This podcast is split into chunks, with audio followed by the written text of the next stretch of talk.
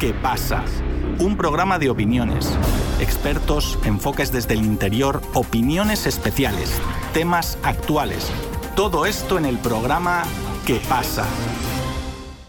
La Organización de las Naciones Unidas ha mostrado su preocupación por el auge de violencia en Colombia y la expansión territorial de los grupos armados ilegales en el país. Igualmente, el informe de la ONU reconoce la disminución de los casos de homicidios perpetrados contra líderes sociales y defensores de derechos humanos, aunque eso no impide que las masacres han tenido un aumento en las poblaciones rurales, históricamente abandonadas y olvidadas por las administraciones pasadas.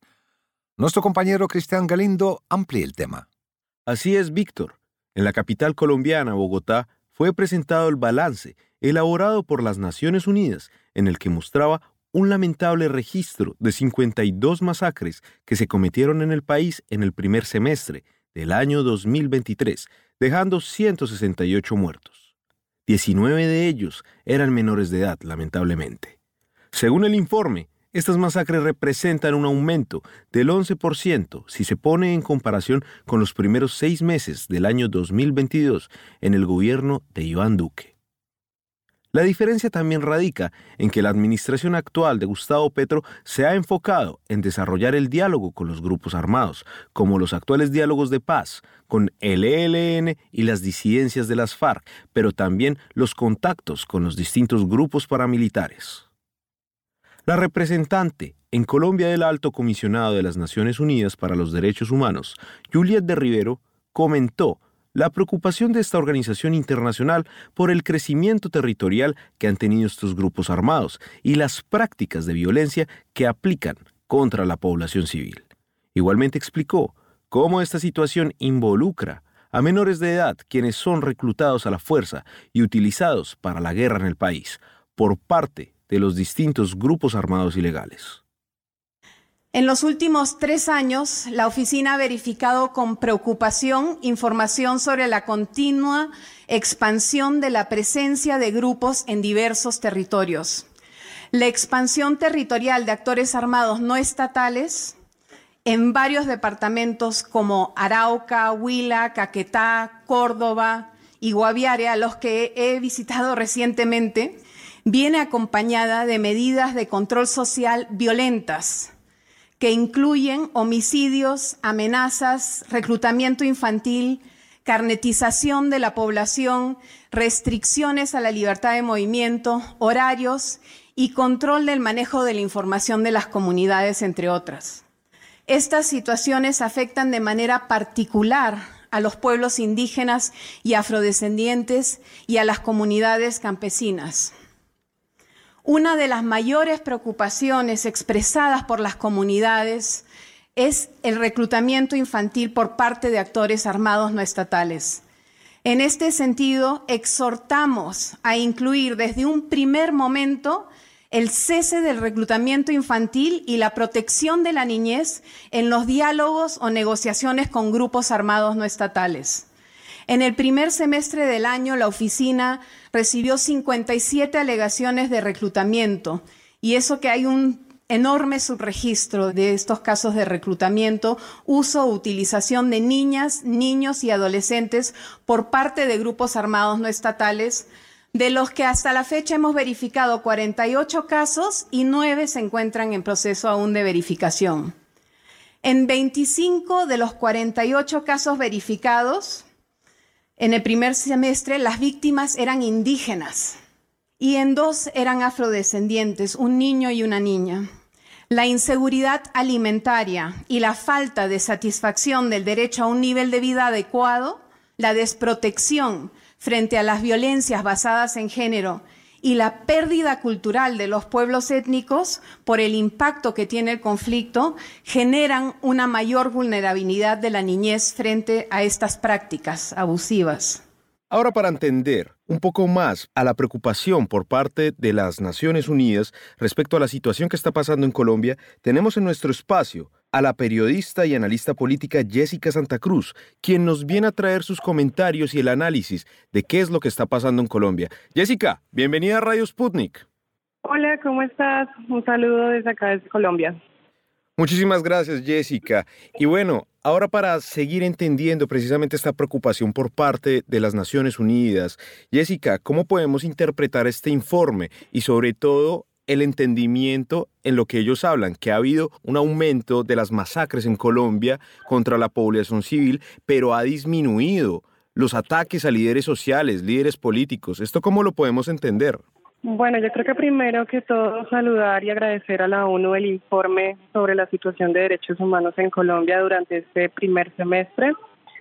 El compromiso de este gobierno ha sido reconocer la grave situación humanitaria y yo creo que también desde el primer día el gobierno de Gustavo Petro ha estado preocupado, aunque también ha reconocido que las cifras no acompañan ese esfuerzo pero se valora que el informe presentado haga también un análisis de las reformas del actual gobierno y es importante que el Congreso avance en las reformas a la salud, a la pensión laboral, de educación, todo esto para pues superar las brechas de derechos humanos en las regiones.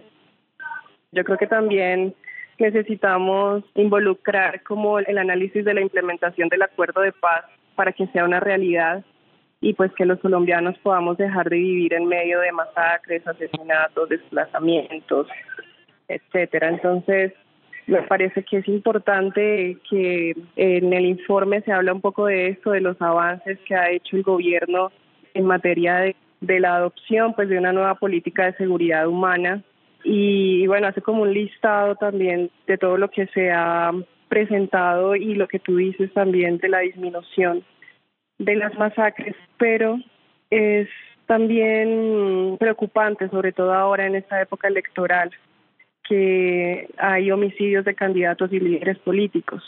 Entonces, por ejemplo, se habla de 18 homicidios y desaparición forzada de líderes políticos y de estos casos, sobre todo en departamentos como el Cauca, Magdalena, Norte de Santander, Nariño, donde pues estamos viendo cómo estas, estos grupos armados están limitando el alcance de, de una democracia en el país. Eso es muy grave para este proceso democrático que tenemos en las regionales en octubre. Jessica, precisamente con esto, justamente Colombia se encuentra en un proceso de elecciones políticas internas.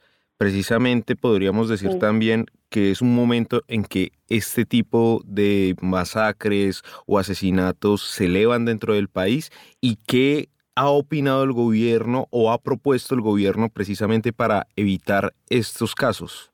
Bueno, el gobierno creo que también ha estado muy pendiente de esta situación. De hecho, creo que ha sido uno de los gobiernos históricamente en el país que sí ha estado preocupado por el tema de derechos humanos y de la seguridad, hablando desde otra tónica, pues, por ejemplo, en el reconocimiento del campesinado como sujeto de derechos, en una nueva política de drogas.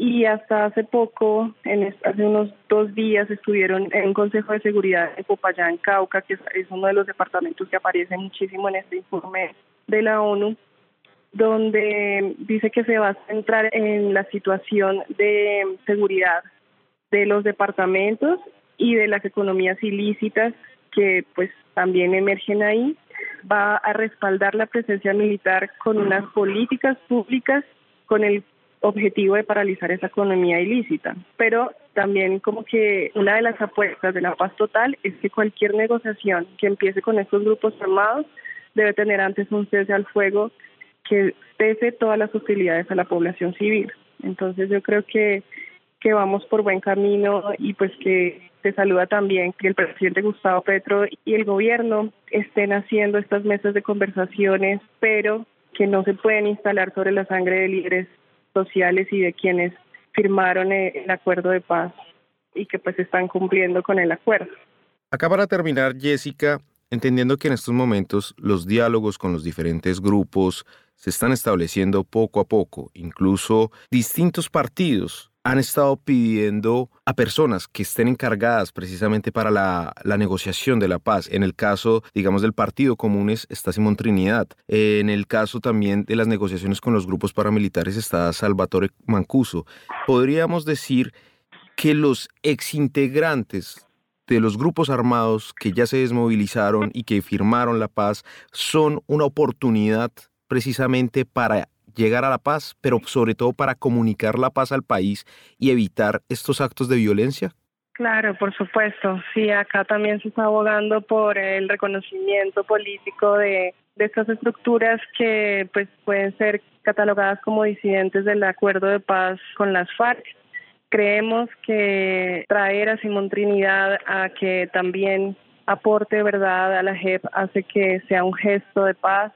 Entonces sí, sí, sí, con Mancuso se pudo, yo creo que con Simón Trinidad también. Él ha pedido varias veces a la JEP audiencias, entonces eh, más allá de, querer aportar como gestor de paz en cuanto a la verdad en los casos que tenga en la JEP, creo que es un aporte muy valioso para que pueda entablar diálogos con los grupos llamados disidentes que puedan entrar como a un diálogo también con el gobierno y que pues pueda cesar la violencia en las regiones y que podamos hablar también de una paz total que, que pues nos traiga un poco más de tranquilidad a los colombianos. Claramente la situación en Colombia no ha sido nada fácil y la ONU lo está comentando, pero esta situación tiene una esperanza, que es precisamente el diálogo por la paz en Colombia y lo cual se espera que todos los colombianos pues también hagan parte de este diálogo para evitar la violencia, para dejar que la violencia sea algo del pasado, pero no pertenezca al futuro, a un futuro que sea prodigioso para el pueblo colombiano. Así que, Jessica, muchísimas gracias precisamente por permitirnos este análisis, entendiendo la situación y la preocupación de la ONU en Colombia. Y por acá, siempre bienvenida en nuestro espacio. Bueno, muchísimas gracias y estamos atentos acá también para lo que ustedes necesitan. Gracias y saludos.